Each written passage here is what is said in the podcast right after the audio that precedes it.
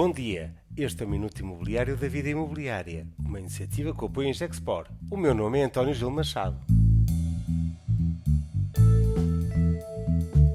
Manifestações, demagogia e admissão do Estado na habitação. As manifestações pelo direito à habitação aconteceram um pouco por todo o país este fim de semana e com ampla difusão na comunicação social e com muito comentário político. Confesso que muito rapidamente mudei de canal no sábado à tarde e entre um misto de revolta e estupefação.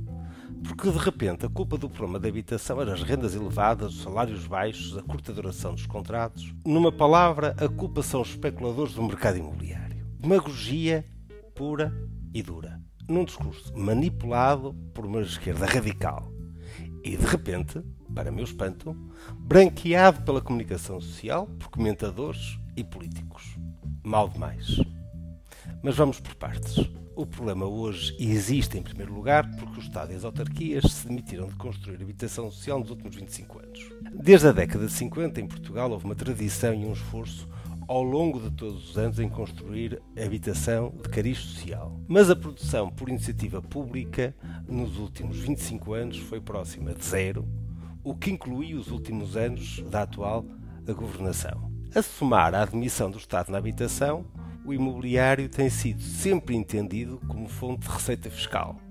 E chegamos assim a um volume de produção privada também em mínimos e que não permitem uh, completar as necessidades. Ao mesmo tempo que não produzimos habitação, Portugal duplicou o número de imigrantes a viver em Portugal. Um saldo de mais de 300 mil pessoas que escolheram o nosso país nos últimos 6 ou 7 anos. E não, não são os ricos são cidadãos comuns, brasileiros, indianos, paquistaneses, que precisam de habitação socialmente apoiada e muitos deles a viver em condições subhumanas. Deixar dizer e difundir a ideia de que a crise da habitação é dos ditos especuladores imobiliários é colocar em causa o primeiro fundamento de uma sociedade democrática de liberalismo regulado, como é o nosso. E esse direito, e esse fundamento é simples e é o direito à propriedade privada.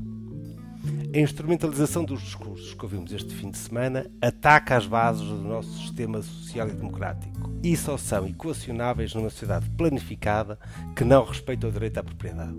A esquerda radical tenta assim impor uma visão de sociedade que é chumbada nas urnas por 95% do povo português usando as pessoas que são reféns da inação de 25 anos de políticas públicas que não consideram a habitação uma prioridade.